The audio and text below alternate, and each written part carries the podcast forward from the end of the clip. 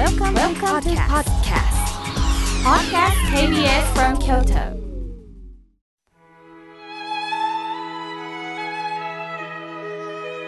改めまして僧侶の河村明慶です今日の法話のテーマは小さな満足です今は二十四節気では小満の時期ですこれは字の通り小さな満足をいただきましょうというメッセージでもあるそうですよ皆さんは過去何かに目標を掲げて生きてこられた方もいるでしょう例えば、あの学校に合格したい。商売をして成功させたい。好きなあの人と結婚したい。憧れの年で暮らしたい。お金持ちになりたい。今所属しているスポーツチームを優勝させたい。免許資格を取りたい。など目標を持って生きてこられた方もいるかもしれません。私であればアナウンサーになりたいという夢を持っておりました。この目標が叶った人は達成感を味わうでしょうがその達成感は延々と続くでしょうかね。その目標が叶えられなかったら一生私たちは落ち込むことになるんでしょうか。燃え尽き症候群という言葉を聞いたことがあると思います。それまでモチベーションを高く保っていた人が突然やる気を失ってしまうという症状です。つまり努力に見合った結果が出なかった。逆に大きな目標を達成したことで次に打ち込めることができなくなりやる気が起こらない。過去ものすごい大きな目標自分を過大評価しすぎた方は結果思ったよりも認められなかった場合もうそれがブーメランのように反動となって落ち込むという方がおられます。その後立ち直ることができなくってさらに精神的なストレスから心の病になった方もいるでしょう。私はいろんな方を見てきて思うんです。初めから大きなことをしようとするのではなくって普段の小さな満足を重ねることが大切なような気がいたします。日頃の人間関係にも影響しますよね。自分はそんなつもりがなくても本当はあまり望んでいないのに周りから「これを目指しなさいよ」「あなたはもっとできるはずよ」など煽られてしまうと最初はそんな気じゃなかったんだけれどもだんだんその気になってしまうこともあるでしょう。でもそれが本当の私なんでしょうか？先月映画「銀河鉄道の父」を鑑賞しました。原作は作家の門井義信さん。この門井さんの小説「銀河鉄道の父」をもとに童話作家の宮沢賢治の父親が主人公となっています。質屋を営む父は息子に跡継ぎになってほしいと望みます。しかしその息子は自分の感覚で生きたいと訴えるんです。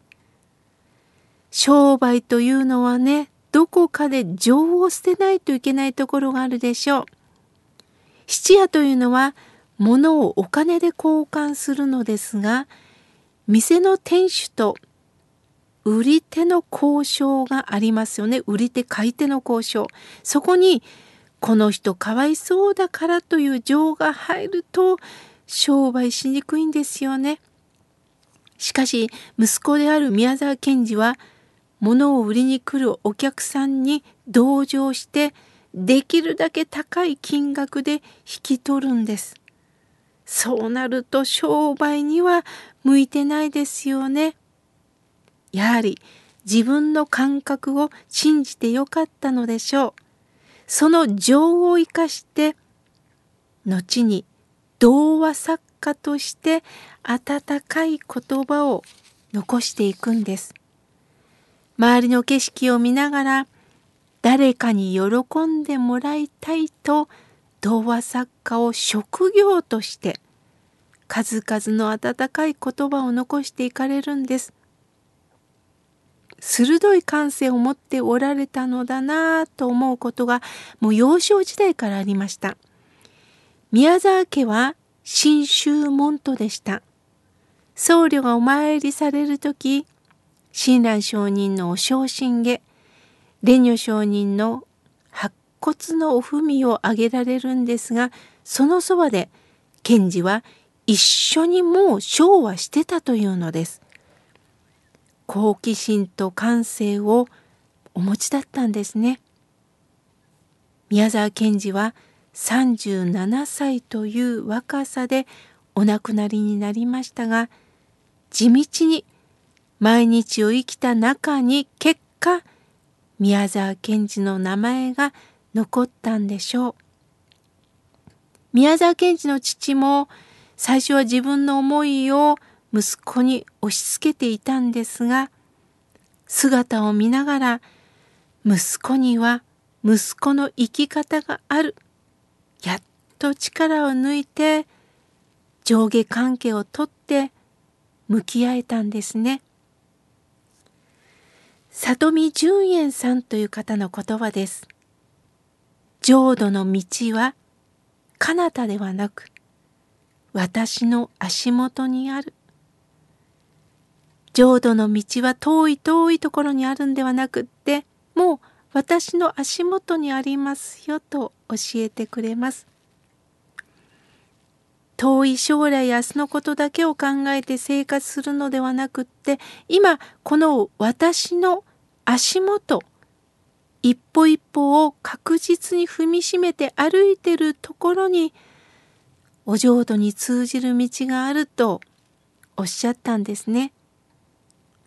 私たちはね、やはりこんなことをしたい、今にみんなに注目されたい、認めてもらいたいというね、気持ちで大きな目標を掲げることもあるでしょう。例えば、病気になったら来年には治すぞと思うこともあるでしょう。しかし、